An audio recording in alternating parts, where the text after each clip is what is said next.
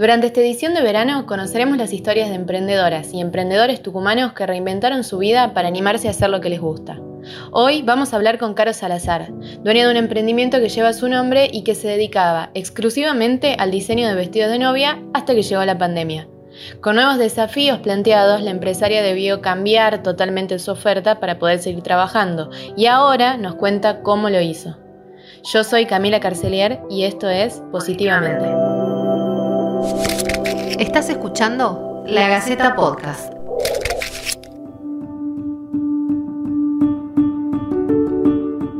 Caro, antes de enfocarnos en los cambios de tu negocio por la pandemia, contanos brevemente la historia de tu emprendimiento. ¿Cuándo y por qué lo comenzaste?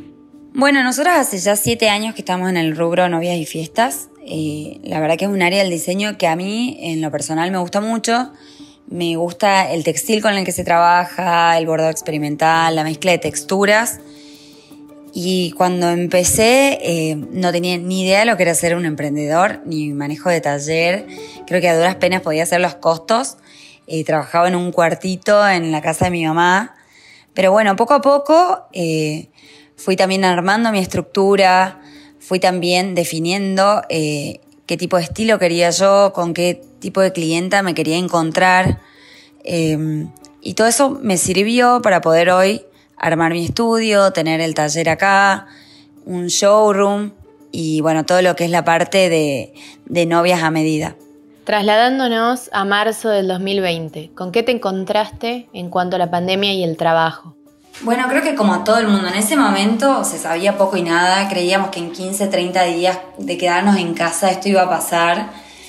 Y bueno, nuestro rubro, que, se, que trabajamos con eventos, que la gente lo organiza con tanta anticipación, eh, nosotros teníamos nuestro año totalmente programado, teníamos entregas pactadas y bueno, la incertidumbre del cliente, nuestra incertidumbre, el querer cuidar al otro, el no saber y directamente decidimos cerrar el estudio y empezamos a hacer barbijos, yo en mi casa, las chicas que trabajan eh, en su casa, empezamos a hacer barbijos particulares y barbijos para empresa.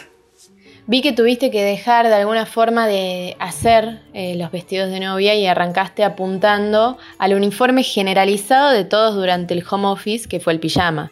¿Cómo resolviste esta nueva modalidad? ¿Qué cambios debiste hacer en tu forma de trabajar? Y bueno, a medida que pasaba el tiempo y veíamos que esto no se iba a solucionar en un corto plazo, lo primero que pensé fue, eh, no quiero alejarme tanto de eh, lo que me representa de los textiles con los que trabajo, de algún tipo de moldería o detalle que me represente a mí como marca. Entonces, bueno, pensé en el evento que se venía y era el Día del Padre. Entonces arranqué haciendo pijamas de hombre. Si bien no tiene nada que ver con cedería ni nada, empecé con los pijamas de hombre para poder pasar un mes más eh, sin trabajar y sosteniendo toda una estructura, ¿no? Así que bueno, arranqué y ahí empecé a buscar eh, telas para pijamas de mujer, cómo los quería, cómo quería yo eh, empecé a armar la moldería, cómo me los imaginaba. Y bueno, empecé a buscar telas también para pijamas de mujer, pero también en un contexto de pandemia, donde no se conseguía mucho, donde no te mandaban mucho, donde los tiempos de, de los otros tampoco eran tus tiempos, porque vos tenías que pensar que yo necesitaba producir para vender, así que bueno, me la rebusqué buscando telas que me gusten, que sienta que tenga, que me representen, y también lo mismo hice con la moldería. Y empecé a trabajar con moldería base y a partir de ahí a armar eh, conjuntos de pijama, donde la idea también era que cada uno elija eh, con lo que se siente cómodo. Así como yo quería que el pijama represente mi marca, quería que cada uno con su pijama se sienta representado. Si te gusta musculosa, short, camisa, que los puedas combinar, entonces a partir de un mismo textil se hacían distintas prendas, entonces cada uno podía hacer su mix and match. Bueno, y así fue como algo que para mí era un producto que era para sobrevivir un par de meses más terminó teniendo muchísima eh, aceptación de la gente, muchísima demanda y nosotros no contábamos con el stock suficiente porque nuestro taller normalmente es a medida. Entonces buscamos un taller más grande, terciarizamos parte de nuestro trabajo, pudimos hacer una escala mucho mayor de la que nosotros estábamos acostumbrados, abrimos nuestra página y eh, hoy por hoy podemos decir de que eh, tenemos un producto más para ofrecer a nuestros clientes que son los pijamas. Actualmente, ¿cómo están trabajando? ¿Volvieron a incorporar los vestidos de fiesta? Y bueno, podemos decir de que ya poco a poco vamos volviendo al primer amor. Estamos haciendo vestidos de novia, estamos haciendo vestidos de fiesta. Si bien por ahí ya no son los eventos a los que uno estaba acostumbrado, por ahí hay muchas chicas que eligen diseños mucho más preta porter, nosotros también nos adaptamos a esa situación. Y con respecto a los pijamas, van a seguir porque creemos que es algo que se complementa muy bien, que le da un plus al estudio y que la verdad que nos encantó trabajar. Así que vamos a seguir, ahora ya estamos terminando la temporada de invierno, así que muy contentas con eso.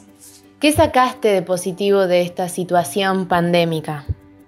Lo que aprendí de todo esto es que a veces los planes no salen como uno esperaba, que las cosas pueden cambiar, que uno tiene que aprender a parar un poco la, pelota, eh, pensar, planificar, volver a empezar y que no pasa nada. Hasta incluso te puedes llevar una muy grata sorpresa con el resultado. Gracias por escucharnos una vez más. Envíanos tus consultas o sugerencias a podcast.lagaceta.com.ar o déjalas en los comentarios de la nota en lagaceta.com.ar. Esto fue La Gaceta Podcast.